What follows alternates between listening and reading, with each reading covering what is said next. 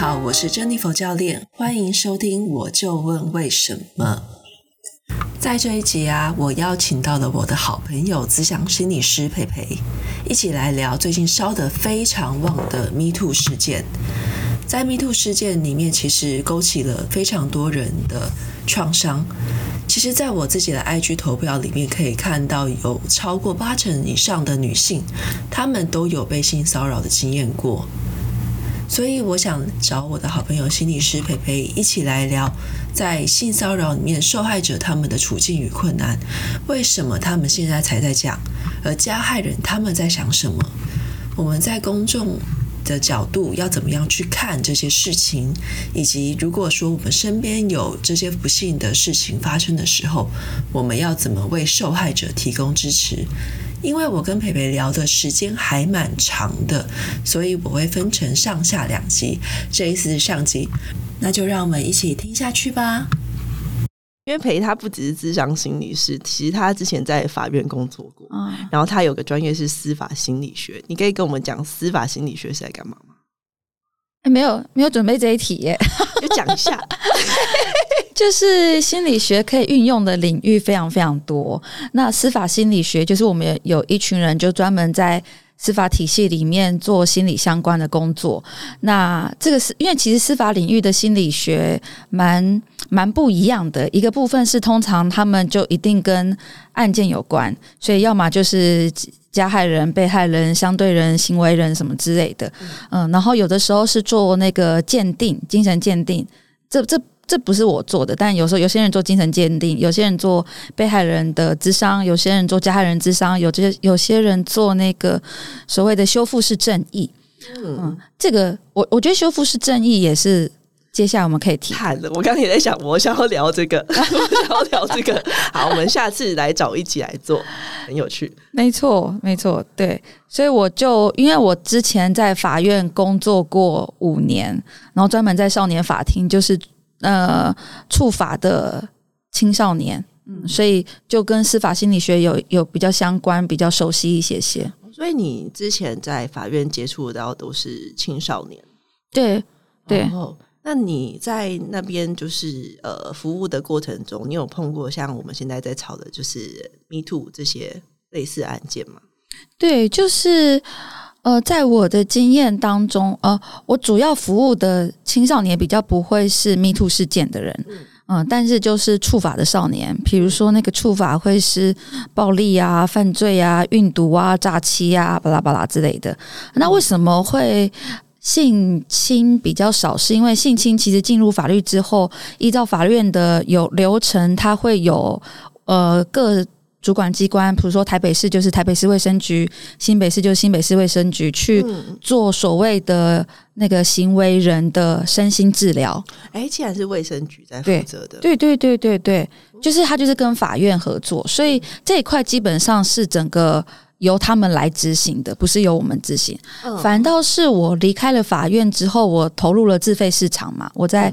诊所啊，智商所的时候，呃，比较会遇到这一类的。但我遇到比较不是性侵害，因为性侵害就会有卫生局、政府规定你要做。嗯、那我遇到比较是性骚或者是猥亵的行为人，哦、嗯，然后当然被害人也有啦，因为被害人的智商服务其实一直比较容易，比较容易，很早就开始做了嘛，这样子。哎、嗯，那我再打岔一下，所以你讲的行为人就是加害人，对对对对，所以你是。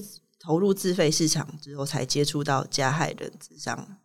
哎，不是不是，在法院的时候，其实就是加害人啦。Oh. 只是从这个性暴力的角度的话，反而是在自费市场才遇到。哦，oh. 因为因为在法院那个时候，其实已经被政府的流程已经被外包到那个卫生局去了。Oh, oh. 所以，所以你刚刚讲的就是呃，你讲的那些性暴力的那边是。你出来的时候，出到自费市场的时候，是变成你有在做加害人，又有在做受害者。对对对。哎、欸，那我很好奇，所以加害人会去自费做心理咨商？对对对。嗯，我我现在接到的比较多都是青少年啦，成年人是没有。他们是自愿去还是？他们是自愿的。哦，嗯，那那个自愿当然。我我觉得跟这个现在 Me Too 的这个行为人或加害人不太一样，因为在青少年的阶段，基本上他们在性的这件事情上，他们嗯比较不构成是所谓的权势的性。权权力不对等的那种性侵，反而比较偏向那种性好奇跟性探索，然后在那个家庭的界限，比如说从小就一起洗澡的哥哥跟姐姐，或哥哥跟妹妹，或全家都一起洗澡，就每个家里的文化不一样。我并不是觉得这样子有什么问题，而是每个人知觉到呃男女有别，或者是身体的界限的那个呃那个清楚度不太一样。所以在青少年阶段就很容易会发生这些比较像是性猥亵或者是性骚扰的行为。哦，所以你的意思是他们在家庭可能他们接受到的身体界限是很比较模糊的，所以他会把这个家里带来的东西带到外面去。对，家庭界限、身体界限模糊是其中一个原因呐、啊。嗯，那当然还有第二个就是我。我觉得打岔一下，你你 没有，我只是也就是一部我要讲吗？不是不是不是，我只是想说，哎、欸，我们不是第二个 part 才要讲加害人嘛？怎么我们很快就到这了？哎、欸，还是没关系，没有差。好，反正你就自己列列访纲都不会照着走。好的，好好好，我之前去一个那个，忘记以前社团的时候，我就要上去讲东西。我都已经写好逐字稿，然后我上去就继续整个脱稿。好，好，好，来继续继续。好好好，所以我看讲到哪里？你讲到就是那个身体界限模糊。对对对啊，就是那个在青少年的性骚或者是呃性猥亵之类的一个一个部分是家庭，只是一个部分嘛。嗯、那在第二部分，我觉得跟呃。呃，跟整个色情文化的都是有关的。比如说，他们在同台之间怎么样交流？举例来说，呃，最常有的迷失嘛，就是女生说不要就是要，所以现在还是有这样子的。我一一定有，我我觉得那个是代代相传的，就是就是，比如说，呃，呃。这样也不要讲，都只有男生性暴力，就是只有这种文化啦。但是我觉得那个是同才之间，然后跟父母之间，跟跟长辈啊，或者是学长啊之间的，就是就是都会有这种这种文化在。哎呦，嗯、我突然想到，其实像那个壁咚啊，不就是很像，就把你逼到墙角，对呀，困住你。没错、啊，然后再来之前蛮红的，就是当男人恋爱时。对，我没有看过那一部啦，但是我有，我有看，我有听过。其实里面的追求是就过度追求啊，对。但是大家会觉得这很浪漫，对，这就是一个所谓的爱情的脚本很大的问题。所以有一些青少年，我觉得那真的会有点难。就过度追求，跟我锲而不舍、很忠心，其实就是一念之差，就是那个界限其实很难拿捏，对被害人的角度也也也也很难说清楚，所以他们就会在这种模糊的空间里面。我我我昨天的时候啊，不是有跟你说，你有听过性侵文化吗？对对对，他其实就在讲这一个，就是对女性要用征服的态度，不要就是要。那在西方的女性主义学者，他们就称这一种就是性侵文化。嗯嗯，嗯，然后现在听听好像蛮合理的。对呀、啊，而且你看，我们从小看的情色小说里面，也都是霸道总裁霸道，有没有？对，就是 就是都是走这种。男生要很阳刚的，然后很强硬的，然后女生的那种欲拒还迎，就是我觉得在这个模糊的空间当中，确实有时候会让这些行为人会会有点难以分辨。嗯嗯，那那个难以分辨，并不是要帮行为人讲话，就是他们做错事就是做错事，所以他们受到法律的制裁，跟我的智商一点关系都没有，他们一定受到制裁了。呃，所谓制裁就是他们会有他们相对应的处罚处分。那跟智商是两件事情，所以并不是做了智商就不用受到惩罚，并不是，就是完全不同的事情。可是确实从智商的过程当中会了解到，那个他们在理解的过程中确实有很多的困难，以及在他们的文化背景下，就会觉得说为什么这样子不行？对，这其实真的讲起来还蛮 还蛮伤心的耶，因为这其实就是反映出整个社会体制。这个文化，对对对对。那你刚刚说你你接到案子跟现在的 Me Too 其实有点不一样，对对对。因为可是这样听起来，其实成人他们也是也曾经是青少年啊。对。那你觉得不一样的地方在哪里？哦，我觉得最大的不一样就是这个性暴力，其实很大的问题是一个。权势不对等的问题，权力不对等。但这些青少年其实，在探索的阶段，他们并不是在这种权势不对等的，就是被害人他也可以说，也可以不说，就是不会有立即的利益关系。可是，在现在的 Me Too，几乎你看，不管是政治圈或者是演艺圈之类的，就是呃，有很明确的不对等嘛。就是你是一个红人，然后被害人是一个粉丝，或者是一个你公司的员工，哈，或者是 黑社会老大跟美眉，有没有？嗯、就是都是这一种，我好像也只能听话的角度，嗯，所以我觉得这是最大的不同。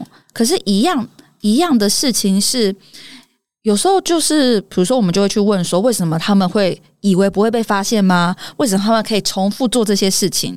但我觉得这个这个文化脉络跟整个色情文化是相关的。我觉得这个跟青少年是一样的。我刚刚在想说，你觉得那个大人，我们现在成年人那边的 Me Too 是基于权势不对等，那青少年是基于性的探索。嗯，可是我也在想说，其实。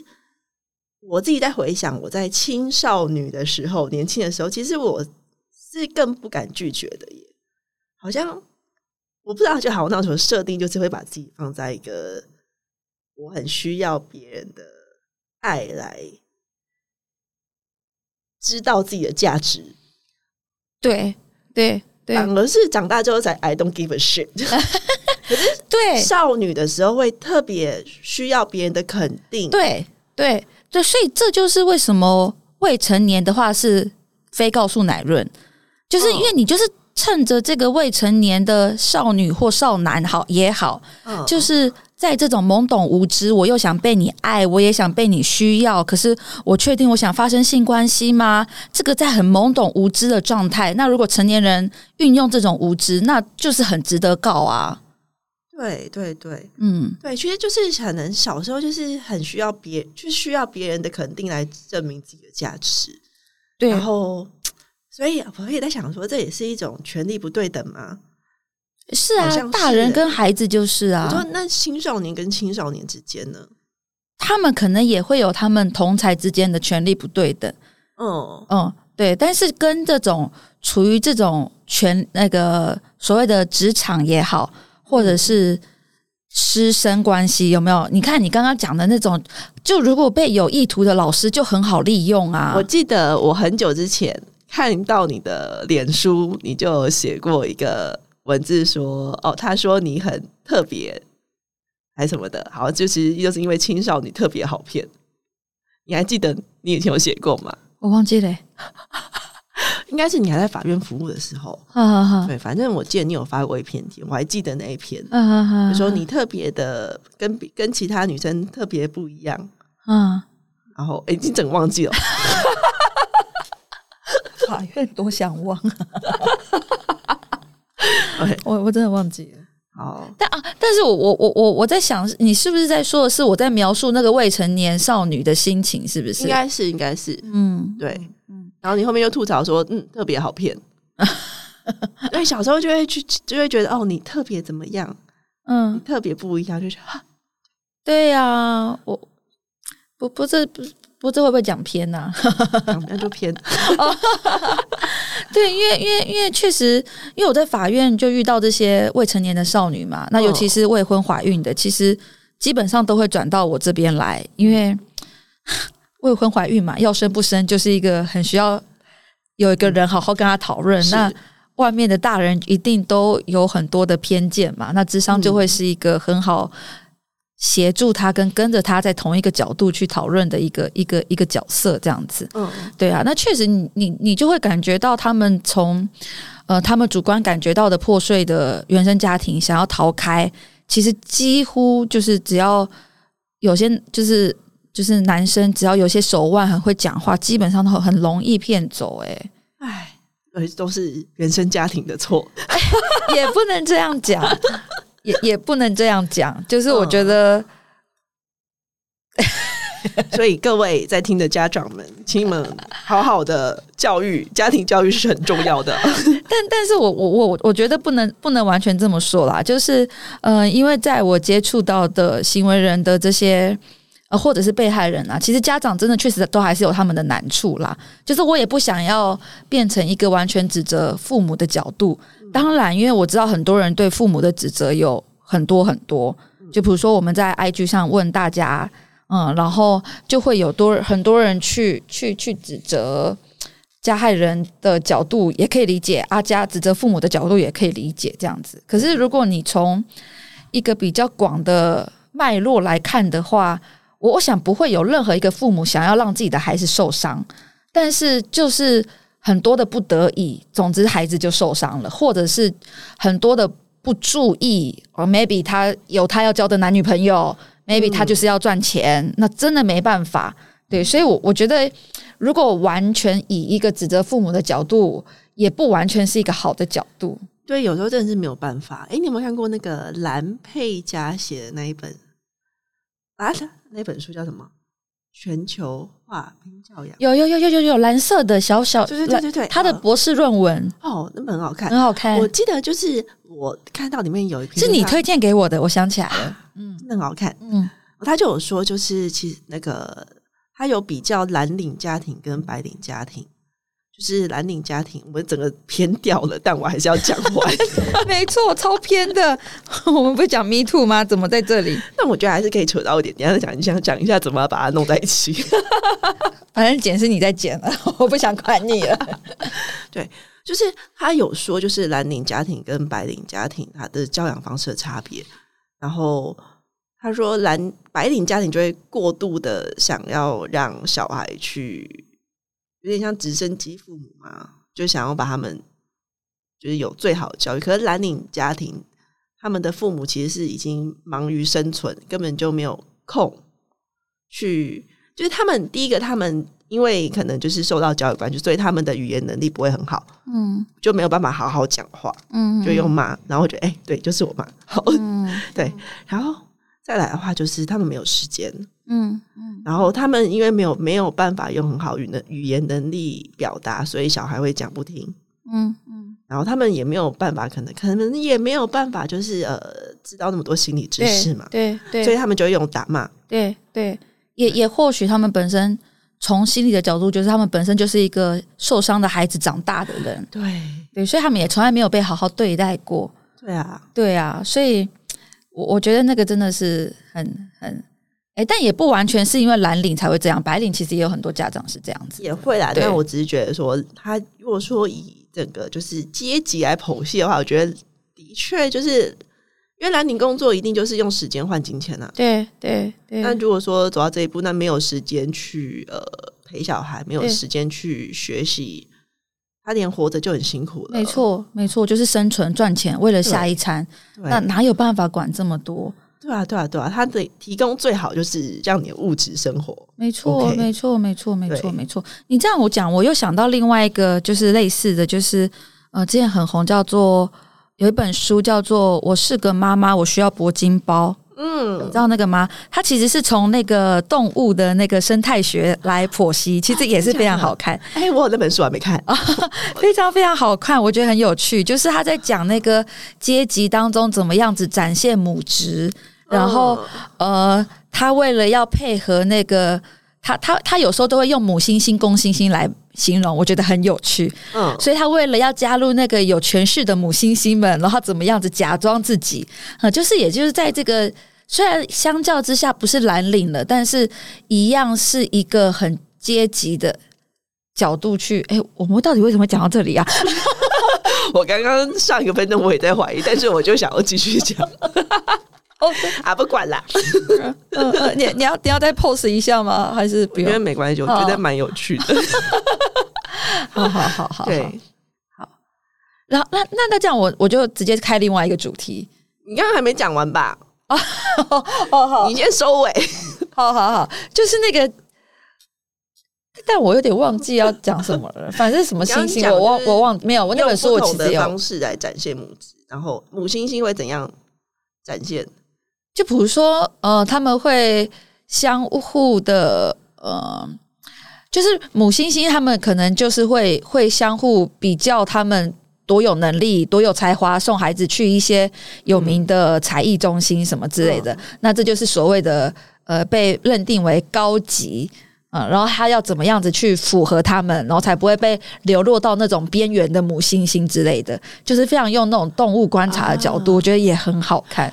我呢，我觉得可以连接到，就是蓝佩嘉那本书，就是蓝领家庭，他表现出他有在教小孩的方式，就是打小孩，而且是告诉人家炫耀说，我有打他，嗯嗯，我有在教，对，嗯。对，所以就是啊，我想到怎么接起来了。很好，对，所以我那我问你哦，你现你呃你在法院工作，哎、欸，那你刚才没有结论呢？我要接，我现在正在接，所以所以你看，就是被打被骂，然后没有受到呃好好的对待过，是蓝领阶级的小孩们普遍的状况嘛？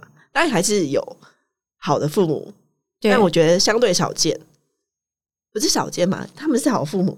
其实他们给人给的就这么多，是不是很难讲？对不对？讲对，因为因为因为就会落入一个好像是阶级，而让父职跟母职有不一样的。对对对。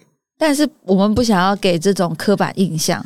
那我想问你哦，就是你碰到这些，就是因为逃特别容易受骗的少女啊，就是呃，因为想要逃离家庭的。那些少女少男们，他们是不是其实普遍来说家里都是比较没有？你说比较没有钱或蓝领吗？哦、没有，没有，没有，没有，啊、没有，真的也是蛮多是有钱的。然后，其实想要离开家，我觉得那个重点不是家里有没有钱，而是家里有没有那种被关注的，他想要的那个被关注的感觉。嗯、因为确实也有很。你要说很多不多啦，但确实也有一些呃，相较比较不是靠劳力工作的父母，然后他们在行为上看似也是很关注，可是其实却让孩子们觉得这些父母只想照自己的逻辑，用自己的方式，没有要理解他，这样子的孩子也会很想离开。嗯啊，或者是想要证明给父母看，所以他们就会。加入一些什么，比如说代购，有没有卖那种 LV 包包，或者总之不知道从哪里批货来的，然后就最后变成诈欺。就他们太想要证明给父母看，是他们也可以。然后因为这些父母都是很有能力的，所以我觉得比，然后就是因为要加入这个代购，所以也会离离家越来越远。所以我觉得比较不是呃。经济条件这件事，反而是在情感这件事情上比较重要。哦，了解，好，嗯、感谢你解开我的误区。好，然后刚才刚刚那一段不小心大跑大跑题，我们要拉回来。刚刚讲到情色文化嘛，哦，我跟你讲，然后我我就是我会一直觉得，就是看有些看留言真的蛮生气的耶。嗯，就是虽然说我觉得现在支持力度蛮大的，可是。会有看到有一些就是留言啊，比如说之前炎亚纶那个，他后面不是有被爆出有性交易嘛，然后他就不是一个所谓完美的被害人，对，然后就仿佛那个被害是不不值得的一样。对，我想说，嗯，对他后来他后面就算他有做这些事情，说他不代表前面发生的事情不是真实啊，嗯嗯嗯，对啊，嗯，然后再来的话就是呃。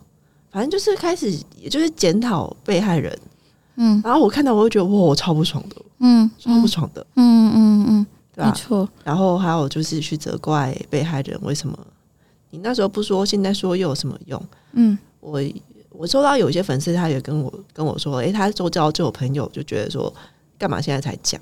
嗯嗯，好，嗯嗯。那我问你哦，那你觉得他们那时候为什么不讲？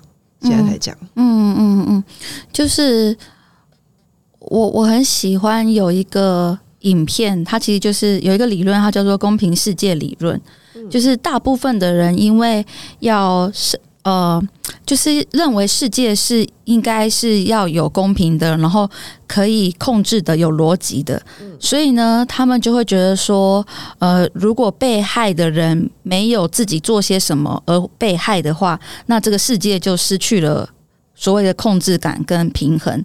所以从这个公平世界理论来讲的话，就是所以被害人会被害，一定代表他做了些什么，所以他会被害，好让自己的内心的认知觉得平衡一些些。但其实实际上，很多时候的被害人不见得真的做了什么，有时候真的就是在那个情境下你被选上了，嗯，然后我觉得在这些旁观者就会很容易用这种角度去指责被害人，而且我觉得有我们不只讲性侵好了，其实像是情杀，嗯，也会看到就是，诶、欸，情杀通常死的都是女生，嗯嗯，然后我记得之前之前有一个就是把女朋友分尸还是什么的。台大的忘记了，我就开始听到有网友评论说，那个女生就之前就一直骗男生的钱呐、啊，花他很多钱呐、啊，什么什么之类的，嗯，嗯，所以男生那就是抓狂啦。我想说，不是吧？是就就算骗钱也不不能抓狂到杀人家呀。对啊，就是开始去检讨受害者，嗯嗯，对。然后我就觉得这个东西在情杀会，情杀是特别明显的，我自己个人感觉到啦，跟其他的。其他的，嗯，就是感觉跟、啊、对跟情啊、性啊相关的，就特别容易去指责这个被害人这样。对对对，是不是女生也特别严重？只要受害人是女生，你说再加啦加上一点丑女文化吗？对，好像有一点，我自己觉得啦，我感觉到，嗯、那不是说男生没有，只是我真的觉得女生就是多很多。但我但我觉得某个程度也有可能是男生更不好说。嗯，对，因因为在这个所谓的比较强调男生要刚强的那个文化当中，嗯、他们可能更多的黑数。对，因为因为你看男生真的比较没有嘛，那杰尼斯怎么会就是这么就是日本的那个杰尼斯的事件，对吧？其实就都是都是男生，只是有没有被发现而已。对，而且我觉得那个日本真的蛮扯的，就是他们不是访问路人说哦，这个还好啊，然后。呃，我记得那时候看到一个新闻，就是 BBC 的那个调查记者嘛，好像 BBC 哦，反正他又说他去他在做那个杰尼斯，他觉得他整个是受创，因为他觉得日本人竟然觉得还好啊，嗯、这个性侵未成年还好啊，嗯，那你就想红就是要这样子啊，然后他就说那个记调查记者反而。创伤，真的，要是我，我也会创伤，就很认知混乱啊！就是哈，这怎么会还好？那整个价值观会很很混乱的。对对对，嗯哼。但我想回到那个，就是因为因为我说我我也有服务被害被害者嘛，就是呃，在在自费市场当中，然后呃，因为基本上如果你是法院呃确定是被害人的话，也会有政府的。呃，心理智商的服务这样子，那我遇到的比较像是那种，呃，透过权势，然后就是所谓的主管啊，或者是老师之类的，然后发展成一种好像是爱情的关系，然后后来发现，哎，原来他跟很多人都是这样。那你你知道吗？其实这个这个这个被害人就会有很多的混乱的心情。包含他们会怀疑自己，觉得说：“诶，那我我当初是不是也释放了什么讯息，让这个老师这样子以为我有兴趣？那或许他真的是一个他他曾经觉得还不错的老师，就像是那个人选之人里面的那个那个教授跟学生一样嘛？对，然后呃，会怀疑自己，然后也会怀疑说，呃，那。”我就这么笨吗？我不聪明吗？为什么我没有去反击？我没有去注意到？就像那个郭圆圆他写的那一些角度，会有很多的混乱。我觉得这个是对被害人来讲是很难受的，然后甚至觉得是自己的问题吗？然后不，就是因为这个太不对等了，然后不敢，或者是不没有立场好好的去责怪这个加害人。我觉得这件事也是非常让让人觉得很受伤的事情。就想想起那个房思琪的书哦，对对对，哦、我那个就很心痛。虽然他后面的发展是房思琪好像跟他写的小说没有很符合，我不知道。但其实我自己私心觉得说，你那个补习班老师，你都几岁？你怎么可以？他就算他房思琪是主动的，嗯嗯，你也不可以做出手。你是成年人，是是有家庭有小孩，就算那个女生是主动送上门，你就是不可以接。嗯嗯嗯，对，嗯、就就是利用一个就是还没发展完成的，我觉得这是这是这种剥削。嗯，就是利用别人的弱势，心智上面的弱势，对，然后美化成爱情，哦、对对对对对对。对，恶心，对呀、啊，哎、我们是不是就是在职场那种权势不对等，是不是也会弱智化？你觉得会吗？我觉得会啊，因为在职场上，首先就是如果我们刚进去又是新人，他绝对不会是动那些老人嘛，有权势的。那个被害的人嘛，对不对？那一部分你有想被认同的需要，你有要再在这个工作的需要，然后你就会合理化有一些你觉得怪怪的地方。而且我觉得会有一种，就是因为你刚进去一个职场嘛，如果说是菜鸟的时候，一定会对就是呃比较厉害一点的前辈会有一种仰慕的感觉。对，所以是一个双重的弱势。没错，没错，对。那老鸟就嗯就这样这样。可是刚进去的时候会美化这些人，对，就是你的你在刚进去专业那个专业的时候是很容易，很容易有那种偶像情节嘛。真的，而且我我以前的工作的地方就也会有那种黄色笑话的文化。那即使你觉得不舒服的时候，我那时候也会觉得，嗯、呃，是不是我反应过多？是不是我呃，我就跟着笑，就是。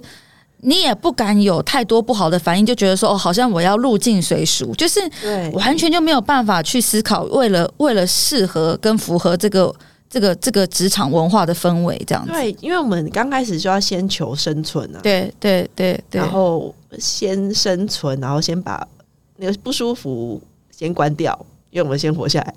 对 对，然后有点变成说你在刚开始的时候，你不明确去立出这个界限。别人就会觉得啊，你我之前这样讲，你 OK 啊？为什么现在怎么样？你变大伟就更大牌，是不是？嗯嗯，好像就会变这样子哎、欸。嗯嗯嗯，对，嗯，所以好像啊，这个哦又好难哦。这样感觉就是，如果说我是从加害人角度，我也觉得嗯，这个人怎么就结合整个情境来说的话，好像他越来越大尾，就开始越来越大牌。这样子吗？我是不是我是这同理，你现在在同理性骚扰的行为人，因为性骚扰的行为人大部分都是惯犯啦。嗯，就是他并不是呃，他他基本上就是觉得说他这样子没有关系，所以他通通常都是惯犯。嗯嗯，然后也没有被处理过，所以就会合理化说啊，你们反应太多，你们反应太大。嗯，我觉得其实那个。呃，我自己讲，我如果说我被性骚扰的时候啊，除非是那种超级明显的，不然就是有一种过度的玩笑或者是怎么样，就觉得哎、欸、哪里怪怪的，但也但应该还不是故意的吧？对对对对对对对对，应该还好吧？对，我会就是自动把它开脱。对，因为因为如果说真的是产生性骚扰，可能对对自己来说太不舒服了。没错，对，先啊，对不是先忽略他，帮自己帮、嗯、他找一个理由。没错，然后也让自己就是不要执着在这件事情上面，让自己好过一点，这样子。嗯，然后他就是爱开玩笑啊啊啊！他喝喝醉了啦，他心情不好啊，什么什么之类的。然后我前我前几天，哎，应该上个礼拜吧，就听一个就是专门处理性平案件的，我忘记律师嘛。他就会讲说，他们在处理这种事情的时候，他们他们会去判断这个到底是不是性骚扰还是个性。嗯，好哦，比如说就是有些就会拍照特别喜欢搂女生肩膀的，啊，嗯，被搂会不舒服。可是有些人就觉得到底是他的个性，因为被露肩膀好像还好，不是被摸胸部嘛？这个就是一种很边缘。那你搂我，你为什么搂我？嗯嗯，对。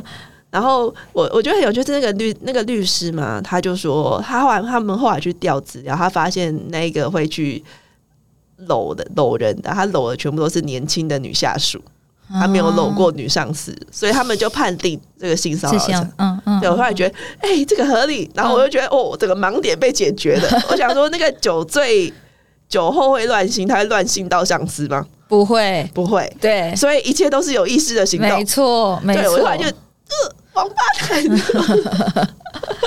没错，没错，没错。对啊，对啊。嗯、我觉得这真的是也是面临的一个困境，就是我们太容易去帮对方开脱。嗯嗯，因为我我觉得那个太容易，是因为我们也在理解我们到底遇到了什么事情。对对对对对。那为了觉得好，不要让事情变。变大变复杂，所以我们也在消化，跟用一种就就算了所谓的，然后让自己让自己也度过。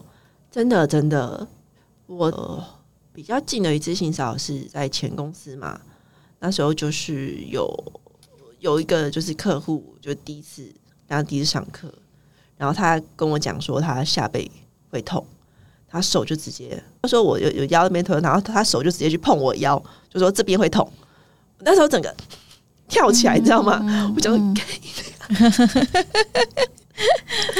那时候真的是跳起来，可是当下是不太敢反应，对不对？对，因为我在想，这个可能是他的表达方式，嗯，嗯还是怎么样？可我那时候是是就先想，我想那时候想到的事情是。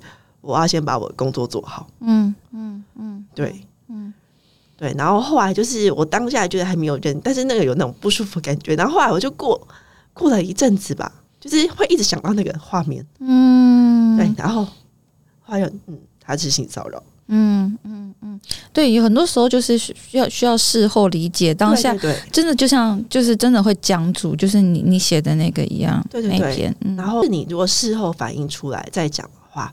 又会很容易陷入个指责，就是你当下干嘛不说？对，哦，又是一个越想越不对劲的例子。嗯啊，有时候真的是当下没办法想啊。没错，没错，没错，没错，没错。对，就那个当下，就是你你写的那个很好，就是当下会呃所谓的那个人的本能嘛，就是战、逃、僵跟讨好嘛。对，就是人的本能，那个本能就代表完全不需要思考。就大脑直接运作了，对，嗯，哎、欸，你讲那个讨好是什么？讨好战讨僵，然后讨好，讨好就是那个郭圆圆，她这一次也有写到的，嗯，他就会觉得说，呃，为了，呃，因为她不就是被被黑黑人抱嘛，对不对？嗯，然后他那个讨好就是，呃，他为了可以顺利的度过这一关，就是好好的讨好他，比如说那个黑人叫他亲一下，然后他就亲一下，然后赶快离开，就只是为了。赶快度过这一关的讨好，嗯嗯嗯嗯，对啊，这跟斯德哥尔摩症候群有关呢。哎，好奇，我突然想到这个讨好，对加害人讨好。哦，突然抛出这一题，没错，嗯，那个认同加害人又是另外一个部分啦。哦，嗯，就是呃，因为。我刚刚讲的生存的本能就是战、逃、僵跟讨好，这个是呃长久以来大脑完全不需要经过思考，我们直接自动化的行为，每个人都有，呃，动物也是，羚羊也是，嗯，所以这个是这个还需要解释，这个应该不用吼。好，算，不用解释。好，管他。好，反正你懂。好，我要让大家懂。好，大家如果不懂的话，你们再留言，就就去看看看你那一篇。其实我也写了好几次，看是看啦，可是当下碰到就没错，是另外一件事情。没错，没错，没错，没错。然后你说的斯德哥尔摩就是认同加害人，又是另外一种防卫机制，心理防卫机制。嗯嗯，这让我想到前一，就是之前我在讲。性骚防治或性平的演讲的时候，也都会用到那个 PPT，就是那个那个呃被被性侵的被害的女孩子，她的主题叫做“我帮强暴我的人做早餐”，因为她没有办法认同她，她没有办法消化他被强暴的这件事，所以他只好假装去爱上这个加害他的人。嗯嗯嗯嗯，对啊。哦，所以这会被归类在斯德哥尔摩吗？还是很好跳过？我也不知道哎、欸。那我后来就觉得，如果说有讨好的话，这个界限真的是很，就有点在骗自己啊。哦，可是可是，其实讨好本来也就是一种一种一种招数啊。是，就如果不要放在性侵这件事情上了，你就是为了让自己可以顺利度过。比如说，有些性侵上面有一些被害人就会想，我们看影片嘛，就是就是好，我赶快让他完成，就讨好他，然后可以他可以赶快离开。老实说，那也是一个一个招数，就是当下他没有激怒到加害人而被假设没有到被杀。那老实说，那确实也是一个策略啊。我觉得，要是我，我也会选择，因为我不想死啊。对，就是当下你的本能怎么让自己活下来这件事情。对对。不知道大家喜不喜欢这一集呢？总之，我跟培聊的是非常的过瘾。下一集我将会在下礼拜推出，希望我剪得还顺利。我还没开始剪啦，剪出这一集大概花了我一个礼拜，整个是在崩溃的状态。最后想请大家帮忙，在我们的留言区留下你的评论，以及之后你想看我聊什么。那就这样子，我们下周见，拜拜。